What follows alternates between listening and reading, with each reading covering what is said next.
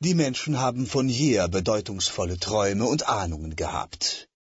Aber kein aufgeklärter Mann wird daran glauben, weil ein Aufgeklärter nie selbst bedeutungsvolle Träume und Ahnungen haben wird, höchstens Albtrücken. Das hängt nun einmal mit der Konstitution zusammen. Daher geben auch die Aufgeklärten das Albdrücken zu, weil ihnen dies das Zugeständnis selbst abdrückt. Aber leichter wird ein Kamel durch ein Nadelöhr gehen, als eine Ahnung durch einen aufgeklärten Kopf, wenn schon das Hohle darin viel größer ist. Sollte auch die ganze Stadt Träume und Ahnungen haben, so wird ja eben damit bewiesen, dass dieselben ein Vorurteil der Menge sind. Man darf inzwischen nicht glauben, dass der Glaube hierbei im Ganzen zu kurz komme. Wenn nicht bei den Aufgeklärten, den Lichtfreunden, eine so große Ersparnis an Glauben gemacht würde, Woher sollte der große Glaubenssegen an anderen Orten kommen? Wir sehen hier nur die gewöhnliche schöne Einrichtung der Weltordnung, das Pfund von einer Stelle, wo es doch nicht wuchern würde, ganz wegzunehmen und an eine andere zu verlegen, wo es umso besser wuchert.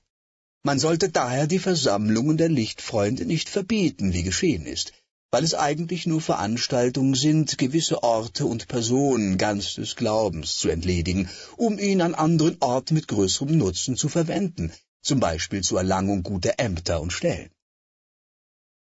Dass der Glaube hierbei aus den eigentlichen Glaubensgebieten gerade durch die, welche ihn möglichst zu pflegen hätten, so viel wie möglich fortgeschafft wird, ist nicht anders zu fassen, als wir ja auch den Wein aus den eigentlichen Weingegenden durch die, welche ihn da selbst zu bauen haben, ausführen und anderes dafür einführen sehen, was anderwärts seinen Boden hat. Am besten trinkt man doch den Wein da, wo es zu kalt ist, als dass er von selbst wachsen könnte, und genießt man das Eis da, wo es zu warm ist, als dass es von selbst frieren könnte. In der Tat sieht man offenbar dies Prinzip befolgt indem man den Glauben massenhaft aus dem Gebiete der Religion in manche Gebiete der Naturwissenschaften übergeführt sieht, wo er eine mächtig treibende, wärmende und belebende Kraft äußert, und dafür aus dem Gebiete der Naturwissenschaften in das Gebiet der Religion das verständige, nüchterne Wissen, was da selbst die schönste abkühlende Wirkung äußert. Zunächst sind es die Physiker, welche das Wissen in den Naturwissenschaften anbauen. Von diesen nehmen es dann die Lichtfreunde in Empfang, um es dem Volke für seinen alten Glauben zu verkaufen. Und dank ihren Bemühungen, es wird jetzt wenig gemeine Leute geben, welche der Bibel nicht ihre groben Irrtümer in Betreff der Schöpfungsgeschichte und des Sonnenlaufs nachzuweisen vermöchten, und nicht ihre kindische Ehrfurcht vor einem Buche ganz abgelegt hätten, das, statt den Menschen zurechtweisen zu können, auf allen Seiten Zurechtweisung vom Menschen annehmen muss. Von der anderen Seite sind die Ärzte bestimmt, den in der Religion zu viel gewordenen Glauben in die Naturwissenschaften einzuführen und darin zu pflegen. Ein großer Teil des Glaubens, der früher im Gebiete der Religion zu finden war, ist jetzt offenbar auf das Gebiet der Homöopathie gewandert, wo jede Portion Glauben mit einer entsprechenden Portion Vernunft willig bezahlt wird. Hier verrichtet nun der Glaube die Wunderkuren, die man von jeher für seine Sache gehalten. Es versieht sich von selbst, dass dafür die Religion mit ihren Wundern bezahlen muss.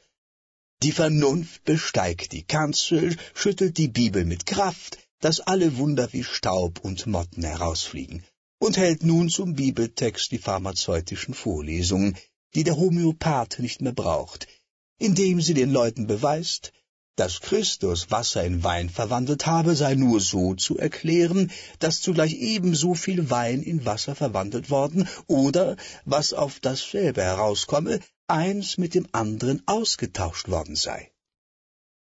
Als Beweis dieses Wassers, in das sich Christi Wein verwandelt hat, dient eben die Predigt, womit begossen die Leute nach Hause gehen.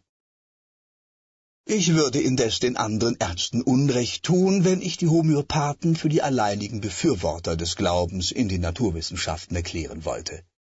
Wenn, wie manche meinen, die ganze Frömmigkeit wirklich am Glauben hängt, so kann ein Frommer in der Tat nichts Besseres tun, als ein System der Medizin andächtig durchlesen oder statt eines Liedes ein Rezept absingen. Man glaubt nicht, wie viel hierin von Glauben steckt oder, um seinen Glauben auch werktätig zu beweisen, sich ins Bett legen und Medizin nehmen. Die Apothekerbüchsen sind wahre Einmachebüchsen des Glaubens und noch dazu eines solchen, der wohl schon mehr zur Seligkeit gefördert hat als jeder andere Glaube. Zur näheren Einleitung meines Gegenstandes habe ich die Verdienste einiger neueren Ärzte um die Förderung des Glaubens noch besonders zu erwähnen. Die Vernunft hat im vorigen Jahrhundert den Glauben ganz zum Kopfe herausgejagt.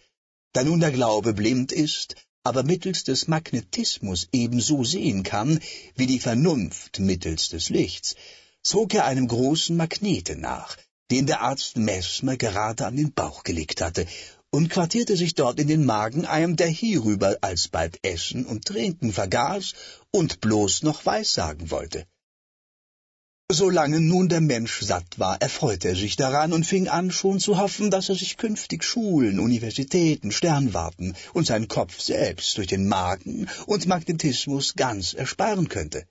Aber da er hungrig ward und essen wollte, fragte ihn der liebe Gott, ob er den Magen lieber zum Essen oder zum Weissagen haben wollte. Beides zusammen ginge nicht. Worauf er erwiderte, zum Essen. Da musste der Glaube wieder ausziehen. Aber wohin? Im Kopf hatte sich inzwischen die Vernunft breit gemacht und ließ sie nicht mehr zurück. Nun erbarmte sich ein anderer Arzt, Gall desselben, und legte auf dem Kopfe einen Pflanzgarten mit gut abgeteilten Beeten für ihn an wo die Glaubenswirtschaft auch ganz gut gedieh, solange der Boden durch die Reste des alten Puders noch fruchtbar war. Nur ward es dem Glauben so unmittelbar über dem Sitze der feindlichen Vernunft nie recht geheuer, und als die Puderreste verzehrt waren, kümmerte die Wirtschaft wieder, und er musste abermals weiterziehen.